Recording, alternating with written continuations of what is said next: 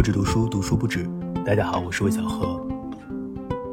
从上期节目开始，每周节目播出时间从一开始的每周五十二点变更为每周五的早上八点。我发现好像大家在早上听节目的需求还蛮高的，所以就调整到早上。今天和以前一样，还是来分享一本书。也是我这段时间读完的一本书，非常喜欢的一本书。这句话我都说太多了，大家不要不相信，是真的很喜欢的一本书。在谈这本书之前，我想先说一个我小时候的印象模糊的记忆。我小时候是在我外婆家长大的，是在乡村，所经历的都是很日常的一些生活。但是现在回想起来，会发现那些记忆还真的挺宝贵的。比如说，我会记得过年的时候。有户人家，他们在自己家里磨豆腐。比如说到过年的时候，大家都会杀猪。那杀猪从早晨开始，非常的热闹，呃，在地上会流很多的血，然后那个杀猪的叫声非常非常尖锐。这些细碎的细节，在今天的乡村可能都没有那么常见了，因为好像村里的人也不再养猪了。那豆腐可能到市集上去买更好。那小时候还有一件事情，也是我常常会遇到的，就是。浴血，或者说受惊，不知道为什么，好像小时候就很容易被吓到，还是怎样。然后我外婆就会带我去收惊，比如说，我记得她抱着我，在我摔倒的地方，或是我掉到了家附近的一个大坑里面，她就抱着我，然后在这个坑的旁边念念有词，我也不知道她在说什么，但好像是给我招魂啊，类似这样的情况。还有一次呢，她找到了一个比她还要老很多的一个老婆婆。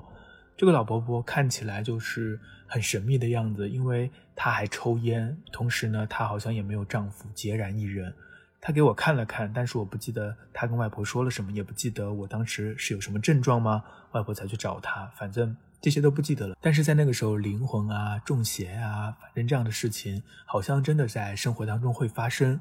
那后来呢，大人们就出去的越来越多，呃，我也就逐渐长大。现在的乡村也盖起了两层小楼。那我之所以想到这些，是因为我最近看的这本书，我觉得是好的不得了的一本书，就是《要命还是要灵魂：医病冲突中的跨文化误解》。这本书可能是一本文化人类学的书，那也是一本非虚构的写作。这本书的作者叫做安妮·法迪曼，我对他并不了解，只知道他是美国的一个作家。那这本书的一开始呢，作者就把我们带入了一个苗人的世界，就是苗族人的世界。呃，以前我真的不知道苗族其实在越南、在老挝、在泰国都有，我以为只有中国才有苗族人，这是我太浅陋了。那在这个书的一开始呢，作者介绍生活在老挝的高山上的苗族苗人，他们自给自足，他们相信万物有灵。如果苗人的家里面生了小孩的话，父亲就要尽快在房间的泥地上挖出一个洞，这个洞要深达六十厘米以上，这样就可以把新生儿的胎盘埋在里面。苗人相信，人去世之后，灵魂会游走四方，会重塑一生走过的地方，直到回归胎盘的埋葬之处，再度穿上包衣。所以，如果灵魂找不到胎盘的话，就注定要永远漂泊，永远赤裸，永远孤独。而这本书的故事呢，也是从一个孩子的降生开始的，只是没有想到这个孩子他并不是降生在老挝，而是降生在美国。这个孩子他叫李黎亚，出生于一九八二年的七月十九号晚上七点钟，他出生在美国莫塞德小区医疗中心的一个产房。李黎亚的父亲叫做李纳高，母亲叫做福雅。李黎亚是他们的第十四个孩子，也是他们在美国出生的第一个孩子。纳高和福雅都不识字，他们的年纪也没有人知道，因为他们并不知道自己的生日是什么时候，他们也不会说英语。那么他们是怎么样来到美国的呢？总之，这是一段非常残酷的，也是非常令人心惊的历史。在上个世纪六十年代的时候，我们都知道发生了越战，那越战将世代都居住在山上的苗人也卷入了山下的世界。苗人的历史还可以往上再追溯。呃，他们以前是在中国，然后慢慢的一直南迁，因为他们不肯融入汉文化，他们有自己的这个习俗。在大概明朝的时候，他们就迁到了贵州啊、四川的山区当中，就是在很高很高的山上独自生活，自给自足。到十九世纪初的时候，有一批苗人，他们就继续的南迁到了这个越南，到了这个老挝，他们就一直住在这里。再一次被外界打破他们的生活，就是这个越战。这次呢是彻底的打破了那场战争，使得很多苗人他们的家园都被炸毁，很多人都流离失所，失去了他们的土地和村庄，还有很多苗族的年轻人都被招募为士兵，为美国人作战。七十年代，这些已经无家可归的苗人就开始逃离故土，去到泰国，住在难民营里面，再以难民的身份去到美国。好像有几十万的苗人都是这样去到了美国。那李家也是在这样的过程当中去到了美国。他们进行了两次逃离，第一次是一九七六年，他们和亲戚一起上路。这里可以说一下，就是苗人他们都非常注重家庭，他们往往不会单独行动。如果要迁徙，如果要逃难的话，也会有很多家庭一起上路。那在这次逃离当中，他们第三天就被抓住了，在这个稻田当中被抓住，就被送到了原来住的地方。一九七九年，他们的一个儿子，一个只有婴儿刚出生不久的这个男孩，被饿死了。所以呢，他们决定再一次逃难。这次，他们就徒步了二十六天，终于穿越了边境，进到了泰国。然后他们在泰国的难民营里待了一年，才被遣送到美国。那说到这个难民营，也有很多的故事，因为并不是所有人都能够如愿很快的去到美国。难民营一直存在，一直到九二年的时候被取消了。那还有一万多人，这个难民有些就被遣送回老挝，那遣送回去的很快就被就地处决了。难民存在了很长一段时间，很多人他进到难民营之后呢，其实是没有生活的尊严的，因为他们也没有任何的事情可以做，每天就是去领这个救济的粮食，然后回到帐篷，就这样度过了十年、十五年，甚至更长的时间。有些人就在这里老死过去。那李家还是来到了美国，来到了一个新的世界。这个时候是一九八零年的十二月，对他们来说，一切都是未知的。他们对于自己身处的这个社会没有任何的概念，他们没有见过抽水马桶，以为里面的水是可以直接喝的。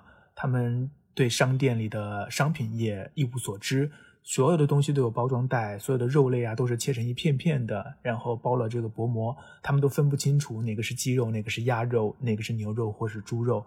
他们的生活变得一团混乱，或者说充满困惑。就是在这样的一个背景当中。李亚出生了，这本来是一件非常高兴的事情，不是吗？确实也是这样。但是李亚一出生就患有癫痫，那这一场病将李家拖入了一场漫长的治疗，也将李家和莫塞德的医院的医生把他们捏合到了一起。西方世界的文化和苗人的文化也碰撞到了一起，一切都朝着一种好像无可挽回的状况走去。李亚出生之后的几个月的时间当中，就癫痫发作了至少二十次，但是因为语言不通，在最初的几次都误诊了。呃，语言不通是他们遇到的第一个困难，或是第一个障碍。但是后来，不管是医生还是李家的父母，都发现横亘在他们面前的不仅仅是语言的这种障碍，更重要的是文化的鸿沟。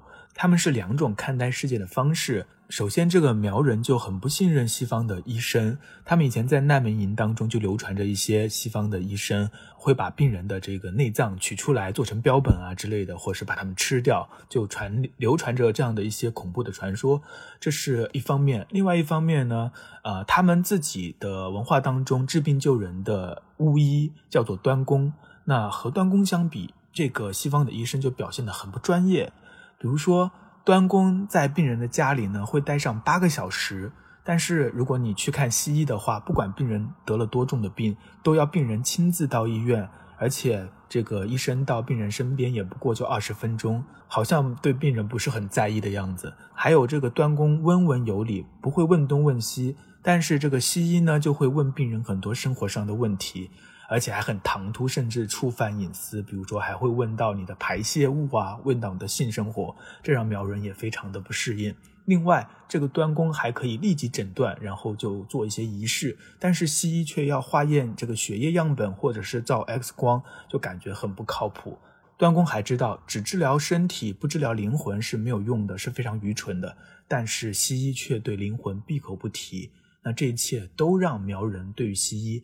啊不是那么的信任，甚至他们对于黎亚的这个癫痫的病的看法都不一样。对于医生来说，这就是一个病症，那他们的任务就是把这个孩子治好。但是在苗人的文化当中，癫痫这种病，它是一种有光彩的疾病。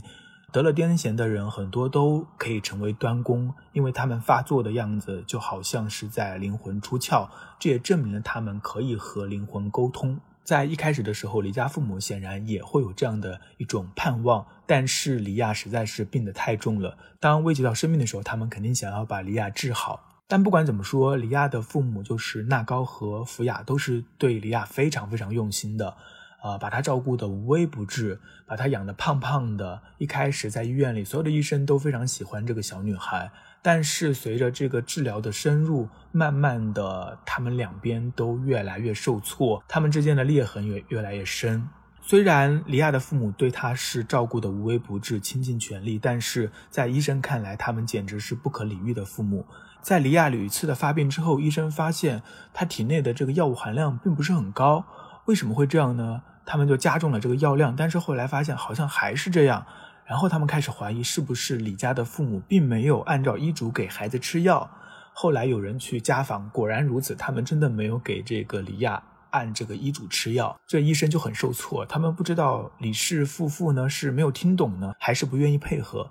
总之，就在这样一次次的重复之后，医生也搞得非常的疲惫。那利亚的这个主治医生之一尼尔后来回忆说：“他说，我觉得好像有一层保鲜膜或其他的东西把我们隔绝开来。我们不断的努力去靠近，好像踏入了他们的领地，却无法接触他们。甚至呢，医生到后来就会有一种很强的挫败感。”每当黎亚发病来到急诊室，医生就会很愤怒，因为他们会觉得一定又是黎亚的父母没有好好照顾到他，才使他又一次发作。他们也很恐惧，会不会这一次就是最后一次？那同时，他们的辛苦也没有得到感谢。事实上，他们的工作常常受到埋怨。黎亚的父母认为，黎亚的病一次次的加重，原因就在于医生给黎亚开的药太重了，所以才导致黎亚的病越来越重。总之，局面就是一方面医生尽心尽力也负责任，另一方面呢，父母也是倾尽全力、无微不至的照顾，他们都投入了巨大的精力。但是黎亚的状况却越来越糟。显然，黎亚他处在两种文化的碰撞或者说夹缝之间，在这种拉扯之中，他的病情越来越严重。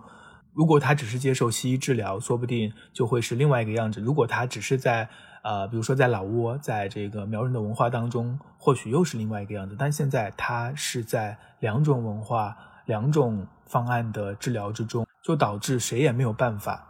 实际上，在接受这个医生的治疗的同时呢，李家的父母也会去找一些自己的办法，比如说他们会花很大的价钱，花一千美金去请一个这个护身符，然后让李亚每天都带着。他也会去找端公给李亚。呃，做一场仪式。总之，他们为李亚也是花费了非常多心血，只不过是以他们的方式。当然，他们的方式在医生看来是不可理喻的。所以在一九八五年的时候，这个尼尔医生他写下了一份记录，这份记录导致李亚被带走。记录是这么写的：他说，此例由于父母不遵从医嘱，可以纳入儿童受虐的范围，特别是忽略儿童需求一项。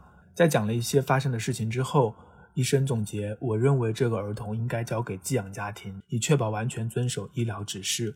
后来，加州的法院执行了尼尔医生的请求，宣布黎亚归少年法庭监管，就把他从父母的监护之下带走了。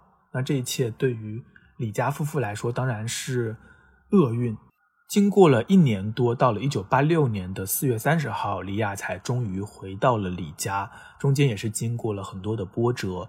回到李家之后呢，在一九八六年的十二月，李亚就经历了他人生当中最严重的一次发作。这次发作导致了最坏的结局，在最后的时刻，他被宣布为脑死亡。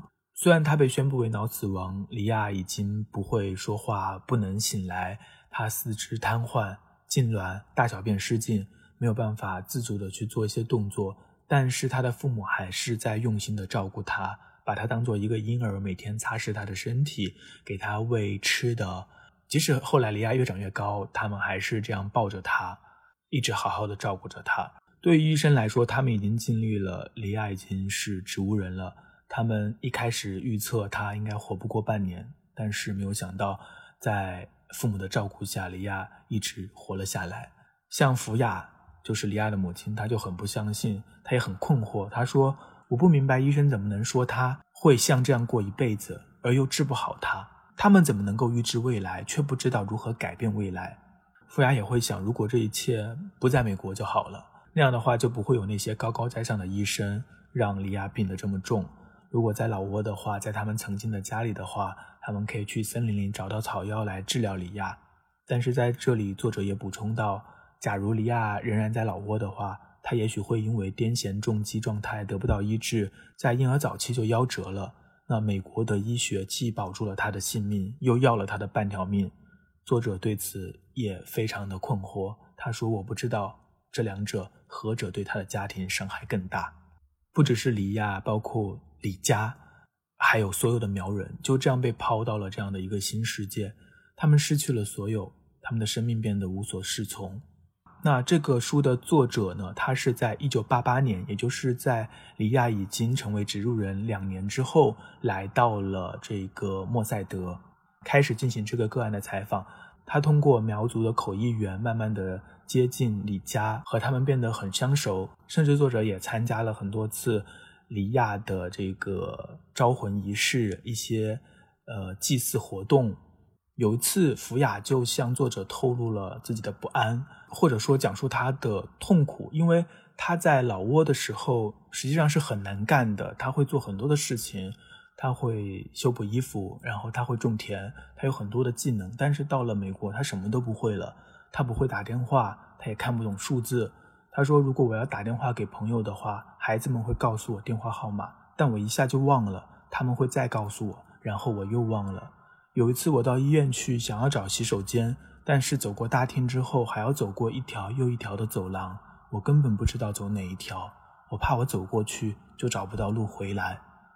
我经历过太多太多伤心的事，我的脑袋再也不管用了。”这是福雅在他伤心的时候对作者透露的。作者问福雅：“是不是想老挝了？”他说：“我想念的是在老挝时自由的心。你想做什么就做什么，你有自己的田地、自己的稻米以及自己的果树。我想念自由的感觉，我想念拥有真正属于我的东西。这些东西随着战乱一去不复返了。对于福雅这一代苗人来说，他们所遭受的文化冲击是十分十分大的。”那像福雅一样承受着这样的心理压力的苗人还有成千上万，像黎亚这样由于这种文化的冲突而造成的一些医疗上的问题案例呢，也有很多。比如说圣地亚哥有一个小孩，他是兔唇，医生就建议说要做手术来修补，但是父母听到这个消息就跑掉了，因为几年之前这一家人从老挝逃到泰国的途中。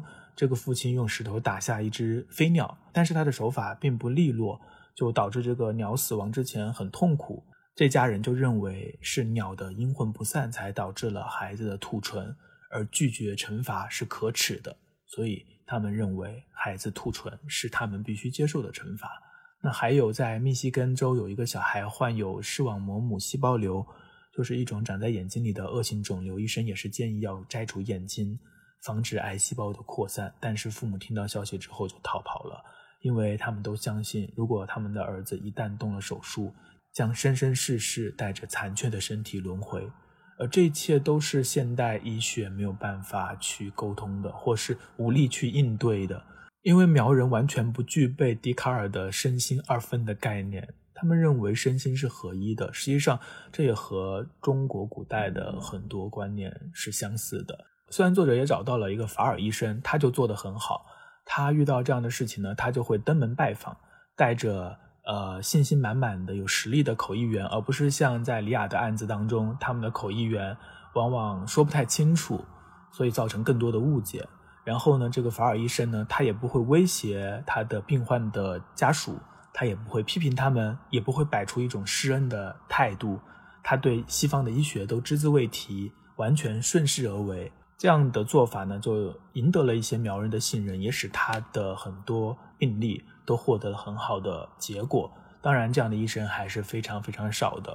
作者在后面总结的时候就批评了现代医学的这种状况，就说他们完全培养了一大批的扁平化思考的医生，有头无心的形式主义者，碰上问题只知道开药方、做扫描、缝合、固定、切除、麻醉或者解剖尸体，但是却不愿意沟通，或者说没有能力沟通。当然，我们都知道，在现代医学的教学过程当中，实际上就是要让医生把情绪抽离出来的。因为如果不这么做的话，他们无法承受那些压力。所以在医生面前，我们都不是完整的人，我们可能就是某种生命的功能，这样才能够使得这个西医能够正常的运转下去。但是，这显然是和苗人的文化是不一样的。那是不是真正的符合人的需求呢？实际上也要打一个问号。作者在后记当中写到，在莫塞德的医院当中，后来有一个项目，就是请一些端工来作为病人之间的桥梁，还允许端工在医院当中做一些简单的仪式，就使得这种文化的融合会更加的充分一点。但是因为经费的问题，这个项目也没有持续很久。显然，这种把人功能化的这样的一个思维，或者是这样的一种观念。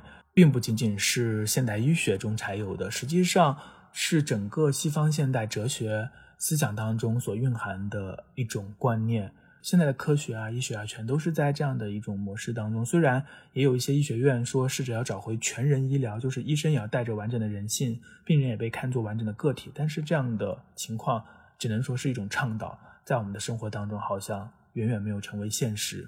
读完这本书，你很难去追究。这一切到底是谁的错？你很难去找到一个具体的责任人。虽然在这个过程当中，医生也犯了错，李家的父母也犯了错。那更大的问题可能还在于他们之间的分歧，没有办法互相沟通。那文化的这种分歧发生的如此的激烈，而处在中间的是一个脆弱的生命。那看这本书的过程当中，实际上会觉得。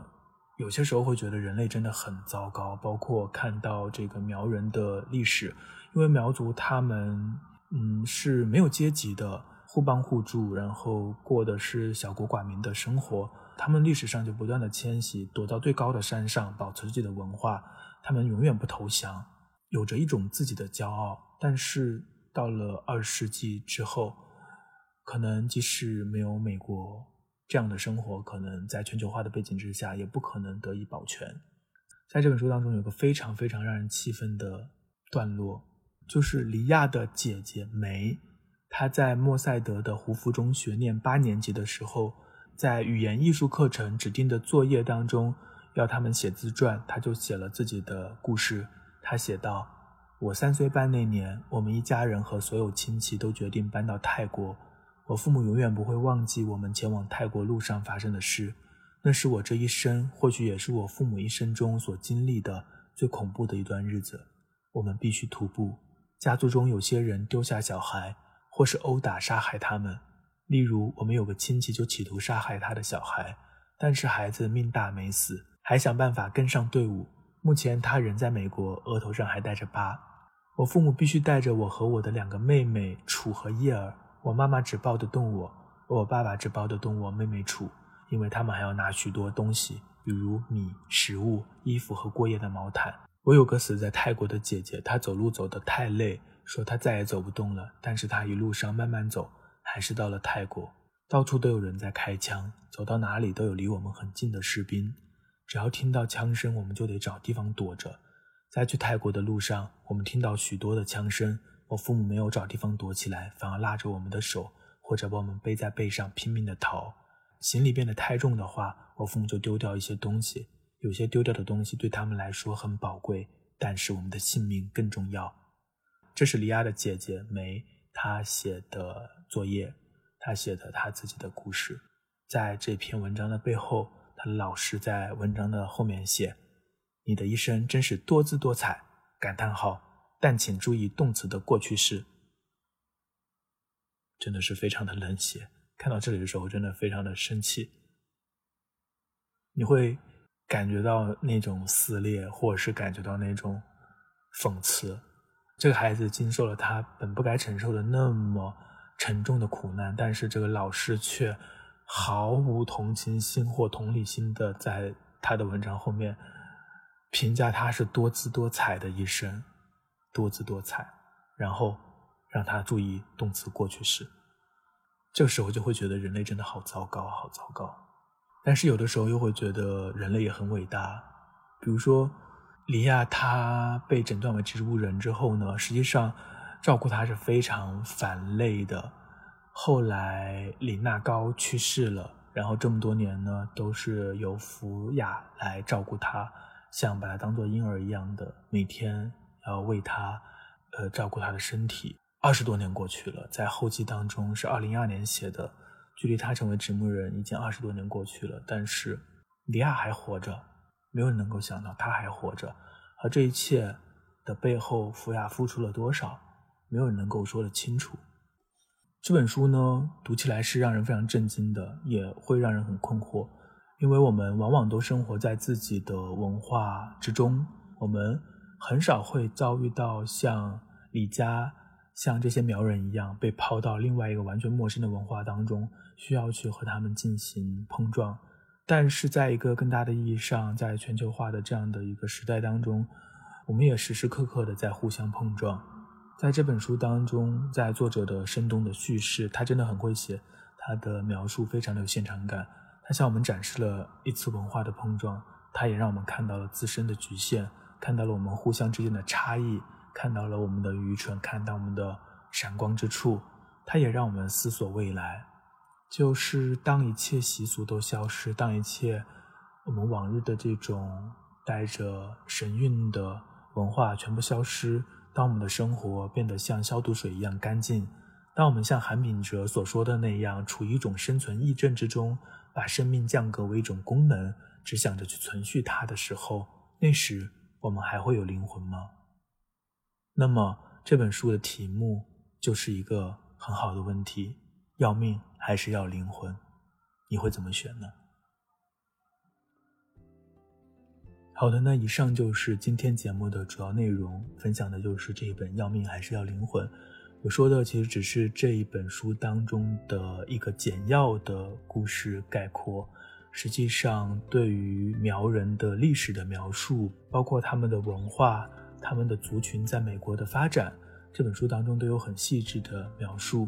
我希望不止读书不会让你听完之后就觉得这本书就不用再看了。我希望是听完了之后，你可以去找到那本书来看，它会引起你的兴趣，这是我最高兴的事情。而且我也永远都相信，书只有自己看了才是真的读到了。呃，你现在听我说的，也许一切都是我编造出来的，也未可知啊。所以你还是要自己真的去看这本书，那看了之后，可能你也会有新的感受，也欢迎大家到评论区来留言。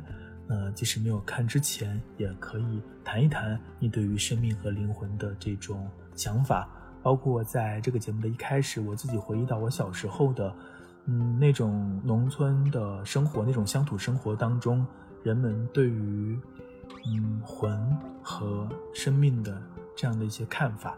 大家是否也有自己的记忆，都可以在评论区和我分享。今天的节目就到这里结束，我们下期再见。